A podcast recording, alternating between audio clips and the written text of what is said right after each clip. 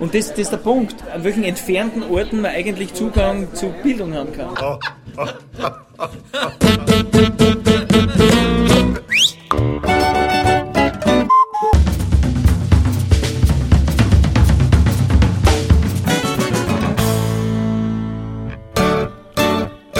Herzlich willkommen in der Kulturviertelstunde der Podcastreihe von www.kulturwoche.at und einem vierteiligen Interview mit Ernst Huber von Broadlan.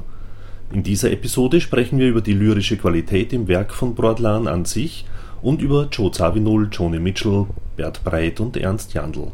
Gute Unterhaltung wünscht Manfred Horak.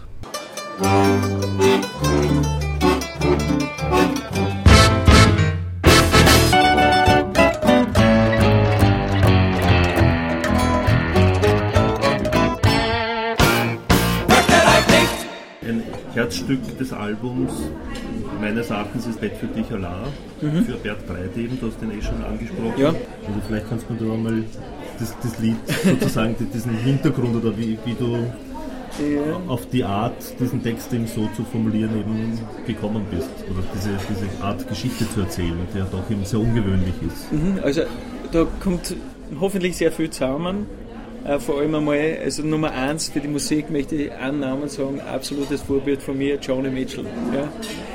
Äh, dieses Bardische, ja, äh, die Art, wie sie in Amelia Just a False Alarm zum Beispiel eine Geschichte erzählt zur Musik. Das ist, ist also so haben wahrscheinlich die alten Baden in irgendeiner Form das gemacht und das ist für mich so beeindruckend. Also von rein von der musikalischen Struktur denke ich, bin ich da hauptsächlich von der Johnny Mitchell beeinflusst. Ich hoffe, dass das ist so ein großer Name für mich, dass ich mich da nicht, äh, nicht, nicht im entferntesten vergleichen will, aber ich kann nur sagen, das ist mein Einfluss. Ja? Äh, vom, vom thematischen her ist es ganz einfach immer dasselbe. Es ist ein ländliches Thema, es geht wieder mal um einen, der völlig verkannt wird. Ja, das gibt es ja schon auf Telegrafenpostamt. Das ist, glaube ich, auf der zweiten Platten gewesen. Ähm, um, so, um so Roundfiguren, die eigentlich überhaupt nicht geschätzt werden. Im Prinzip so wie der Thoreau gewesen ist. Nicht? Der Thoreau hat sich zum Beispiel immer gefragt, er weiß so viel und niemand fragt nun was. Er wird für nichts braucht, gerade wenn sie irgendwas zum Vermessen haben oder wenn sie halt wissen, na, okay, der kann das. Super, aber er wird für nichts herangezogen. Ja? Und diese, diese, diese Einsamkeit in der Gesellschaft und das, das war halt ein großes Thema für mich. Ich habe den Menschen selber kennt, ich habe den als Landarzt besucht und das ist für mich halt alles zusammengekommen, was in so einer Begegnung zusammenkommen kann. Und das war halt mir wirklich, es war einfach unglaublich für mich. Ja, dass ich so einen Einsiedler trifft, es war für mich eben, er war für mich wie der Wittgenstein, der da hinter dem norwegischen See eine Zeit lang gewohnt hat oder einfach so eine unglaubliche Figur, die, die, die in der Einsamkeit halt äh, geistige Sachen akkumuliert. Ja? Ganz gleich, völlig egal, was die Nachbarn davon denken. Weil die Nachbarn, das sind Jäger, die verstehen überhaupt nichts davon, von dem, was der sagt. Und für die war der zum Teil nur ein Kasperl. Oder die Leute haben wortwörtlich über ihn gesagt, nicht einmal ein Moped hat er. Und das ganze Apostel, nicht einmal ein Moped hat er. Nicht? So auf die Art. Ja? Also ein totaler Blindgänger. Nicht? Es war vollkommen wurscht, ob der äh, äh, ein Blindgänger war. Und das Interessante war dann, wie er denen, er hat überhaupt kein Geld braucht. Nicht? Der hat wirklich seine 80 Arbeitskollegen je 70.000 Schilling vermacht oder umgekehrt. Ich habe die Zahlen jetzt nicht mehr im Kopf. Aber so war das. Es waren 5,6 Millionen Schilling. Die hat an seine Arbeitskollegen aufgeteilt. Da du dann schon froh. Ja? Und das wurde dann vielleicht ein bisschen seinem Namen, äh, seinem Namen einen anderen Klang verliehen. Nicht? Ich habe damals auch irgendwie das Bedürfnis gehabt, dass ich für den, also die Totenrede halt, das war so ein richtiges Armenbegräbnis, wo fünf Leute umeinander gestanden sind. Und ich habe mich halt dazu aufgerufen gefühlt, dass ich dort bekenne, wer, wer der wirklich war, dass das kein einfacher Mensch war, nicht? Und ich meine, vom Bert her, der Bert Breit, also der lange Zeit ein guter Freund von mir war, der ist extra gekommen mit einem Kamerateam aus Tirol und hat den aufgenommen. Ja. Und da hat halt der Rieger erzählt, das gibt's noch. Ich meine, ich würde das ja ganz gerne mal auf die Homepage tun. Ja. Und da so kommt der Bert halt mit dem, mit dem Rieger zusammen. Und der Bert hat eigentlich damals gesagt, schreib ein Lied über den Rieger. Ja. Und der Bert war so ein, so ein Unbestechlicher, der also seinen Erfolg geopfert hat dafür, dass er einfach zum Beispiel, was weiß ich, das goldene Ehrenkreuz nicht angenommen hat, weil so viele Schweinehunde das goldene Ehrenkreuz gekriegt haben. Ja. Hat der Bert gesagt, nein, das brauche ich nicht, tut mir leid, wieder schauen. Ja. Und insofern ist der Bert ein Vorbild gewesen und, und, und mischt sie irgendwie mit dem Rieger. Im Prinzip mischen sie alle Figuren, die da drinnen vorkommen. Ja. So Zeilen wie Zitronenbrot und Knoblauch, das russische Antibiotikum, der Mhm. Psycho, äh, Zusammenhang, was ja, Genforschung? Das taugt mir irrsinnig. Ja, das ist von ihm. Das ist er. Das waren so seine Themen. Ja, der aber man weiß nicht, warum steht das jetzt Ja. sozusagen da. Was hat das jetzt mit, aber dem Gesamten ich würde sagen, das ist ja, dass man das ist versucht, eher Gefühlssache halt. Ne? Nein, ich würde sagen, das ist also, wenn man in der modernen Lyrik sowas nicht macht, ist man, ist man total hinten. Ja? Wenn man, also ein Gedicht, das man total erklärt, das ist kein Gedicht. Ja, ja, das ist schon klar. Also, Nein, nein, das, also mit literaturwissenschaftlichen Kriterien muss man sowas machen, damit es überhaupt irgendein bisschen einen lyrischen Wert hat. Nicht, also es ist ja keine Lyrik. Ja. Ja. Aber ja gut, klar ist natürlich immer das, das, das sind immer so die, die, die Fragen, ja bis heute ist Bob Dylan ein Lyriker oder nicht. Ja, Also absolut, ja das ist überhaupt keine ja, Ja, Frage. schon, aber Ja, ja. es wird ja offiziell noch immer gestellt.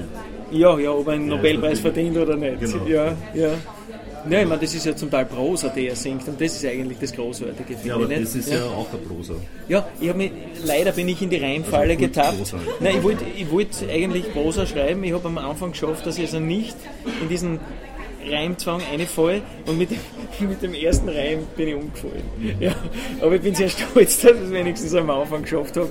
Äh, Und ich glaube, es ist- das ist ein Vorposten der Wissenschaft auf der Musee und dann geht es halt leider reimend weiter. Ich wollte eigentlich weiter Prosa schreiben, aber es ist mir nicht mehr gelungen. Ja. Aber ich finde, was, was halt für mich dazu kommt, ist, dass man so auf so eine selbstverständliche Art sich Bildung aneignen kann. Nicht? Das war ein Typ, der war weg von allem und hat sich einfach Bücher aus Wiener Antiquariate bestellt und hat die gelesen. Ja? Und hat dann gewusst über die Geschichte des Penicillins, über die Genforschung, über, über Soziologie, über was weiß ich, Mohammedaner, wie viele Mohammedaner es gibt, von Marokko bis Pakistan. Das ist alles so schnapp, schnapp, schnapp aus ihm raus. Und das, das ist der Punkt, an welchen entfernten Orten man eigentlich Zugang zu Bildung haben kann. Es ist halt wahrscheinlich auch das erste österreichische Hausarztlied unter anderem. Ja? Diese Geschichte mit Penicillin, der da irgendwie so, so anklingen hat lassen und erzählt hat und so. Das ist alles von ihm gekommen. Nicht? Dann war er künstlerisch tätig, hat ein bisschen gemalt. Also man hätte viel mehr noch erzählen können von ihm, von ihm als, als da in dem Lied vorkommt. Aber es ist, muss sagen, für mich auch, es ist mein längstes Lied. Es ist, es, wie soll ich sagen, es hat mich, es hat mich total mitgenommen, das, das zu machen und, und ich habe auch nicht mehr gedacht, dass ich sowas machen kann. Und ich freue mich einfach darüber, dass es geglückt ist. Ja. Und war es einfach für dich, letzten Endes, dieses Lied zu, zu schreiben? Nein, es war auf mein, aufgrund meiner sozialen ähm, Situation nicht einfach, weil ich einfach, ähm, einfach völlig ausgeschöpft bin von meinem Beruf, muss ich sagen. Also es geht so viel Kraft mit meinem Beruf weg, äh, dass ich nicht mehr gedacht habe, dass ich für sowas überhaupt eine, Kraft haben werde. Und das ist das, was schwer war. An und für sich ist das ja keine große Literatur. Ich meine, wenn man das dem Schmidt-Denkler gibt, dann wird er einiges auszusetzen finden, könnte man vorstellen. Äh, aber für mich war es wichtig, dass man das Genre, das es meiner Meinung nach in Österreich noch, noch gar nicht gibt in der Form, dieses Genre etabliert. Hat es deiner Meinung nach das schon mal in Österreich gegeben, dieses Genre? Nein, sicher nicht. Nein, das, also, ich kenne keinen kein Vorgänger von dem Lied. Ich, da kenne ich niemanden. Ich muss sagen, ich weiß nicht, diese Rio Reiser und solche Leute, äh, so Leute, die, meine, was weiß ich, der Heller hat Geschichten erzählt auf seine Art. Ich weiß nicht, wer mir da noch einfällt. Ich, mein, ich, ich habe jetzt nur gemeint, dass es aus dieser sozialen Schicht so eine Erzählung noch nicht gekommen ist. Dass es natürlich immer Vorbilder gibt, die man nicht kennt, äh, das ist völlig klar. Ich habe keins kennt. Ja? Aber das ist, ich meine, es gibt sicher irgendwelche Leute, irgendwelche Arbeiterdichter, ähm, die solche Sachen gemacht haben. Nicht? Ne? Ja, der Wolfgruber war kein Lyriker, nicht? der hat Ja, also ja, das stimmt schon, aber ich meine, das das, das Thema, na ganz klar, ganz klar. Wobei die, also wir haben Innerhofer und so, die Leute haben wir natürlich kennt, also einer unserer großen, für mich großen Auftritte war, wie wir beim Landespreis für Literatur für den Innerhofer spielen haben dürfen, nicht? Und da ist er halt gesessen in seinem Mantel und und wir haben für ihn Freundlichkeit gespielt. Nicht? Das ist, so sind, sind unsere, unsere wirklich großen Erfolge, äh, dass wir für ein Jandl, was weiß ich, zu seinem 80. Geburtstag oder was 70. war das, ich habe keine Ahnung, spielen haben dürfen oder für einen Innerhofer, das hat mich schon irrsinnig gefreut. Ja. Also so bemessen sich unsere sehr großen Erfolge. solcher Art Erfolge sind nicht die mehr wert als ein, ein etwaiger kommerzieller Erfolg? Aber ja, natürlich ist mir Kann das- man sowas aufwiegen irgendwie oder Ähm? Ja, man kann verzweifelt sein, weil man überhaupt keine Beachtung findet. Und man kann verzweifelt sein, weil es dann finanziell und als Band einfach so dreckig geht. Also ich würde sagen, wir sind relativ verzweifelt darüber, wie es uns als Band geht äh, im österreichischen Klima. Äh, und wir sind relativ glücklich darüber, wie es uns mit, mit unserem intellektuellen Umfeld gegangen ist. Ich für meinen Teil. Ich freue mich irrsinnig drüber, zum Beispiel auf den Burger. Also ich habe, wenn ich das kurz erzählen darf, glaubt, dass ich dieses Burgerlied oder das Schöpflöffel einen Wahnsinnsaufriss machen wird, weil der Text vom Burger ist. Ja? Aber ich komme drauf, den Burger kennt niemand in Österreich. Also, das heißt niemand, die Standardredaktion, Kulturredaktion, was ist, Klaus Zeiringer oder was, der hat sogar eine Arbeit über den veröffentlicht, aber niemand, der in dem Zwischenfeld drinnen ist. Das sind einfach nicht wirklich Intellektuelle, glaube ich. Die lesen nicht. Die, die Leute, die da so, so im Standard diese Pop-Berichte schreiben, weiß ich nicht, bei welcher, bei, bei welcher Literatur sie die bedienen. Ja, ich frage mich nicht, wo wir jetzt da liegen in der World Music und das ist auch nicht für, für mich ein Auftrag, dass wir also eine definierte World Music Band sind, aber wenn man mich fragt, was ist so eine von meinen absoluten Lieblingsbands, dann muss ich sagen Oregon. Ja? Das ist also so wirklich eine Band, ich würde sagen Johnny Mitchell, Oregon, dann immer natürlich gibt es diverse afrikanische Bands, die ich total gern mag. Es gibt irische Bands, die ich mag. Ich meine, ich mag sehr, sehr viel Jazz.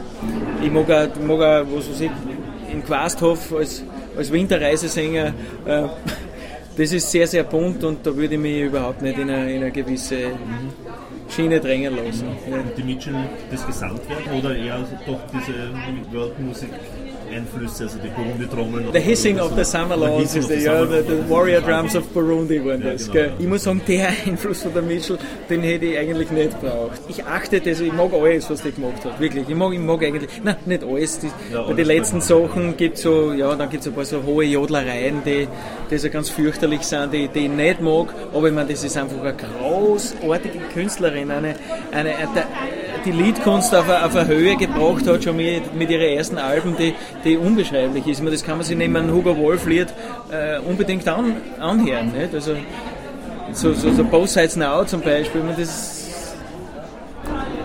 allein die Interpretation von dem Lied. Oder ich mag auch, wenn sie andere Sachen singt. Also, Answer me, oh my love, die zum Beispiel, die ist ja herrlich, wo sie die Standards aufgenommen hat. Das ist eine wunderbare Sängerin, die Mädchen. Also, ja, das ist, Mitchell ist, ist glaube ich, ziemlich an erster Stelle. Dann die, die Oregon, ich kann sonst gar nicht viele Bands sagen, die mich in derselben, in derselben Art beeinflusst haben. Vielleicht fallen es mir jetzt nicht ein.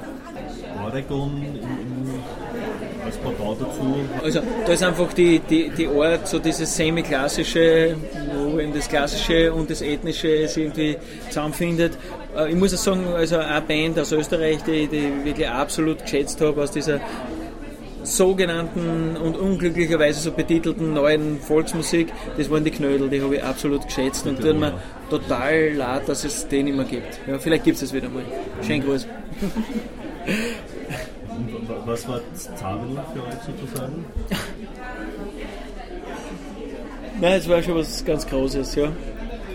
Ähm, einfach mit der Band spielen können, ähm, diese Wahnsinns-Groove äh, erleben zu können in der Band, mit einem Drama wie in Paco Seri auf der Bühne stehen, wo man das Gefühl hat, man wird einmal, wenn der nur ganz leise spielt, einmal energetisch 10 Meter mal aufgehoben. Ja. Du stehst da einmal irgendwo um und da gibt es einen Mördergroove und, und das war eines von meinen, von meinen tiefsten musikalischen Erlebnissen, muss ich sagen, wo ich, wo ich einfach in einer Art aus mir aussingen habe können, das war so ekstatisch das habe ich eigentlich nie mehr erlebt. Ja. Also mit der Band spielen können, das, das ist natürlich schon eines von den traumhaften Erlebnissen gewesen. Mhm.